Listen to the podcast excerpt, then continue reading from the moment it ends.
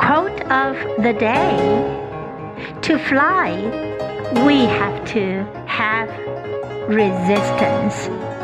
By Maya Lin. To fly, we have to have resistance. Word of the day resistance. Resistance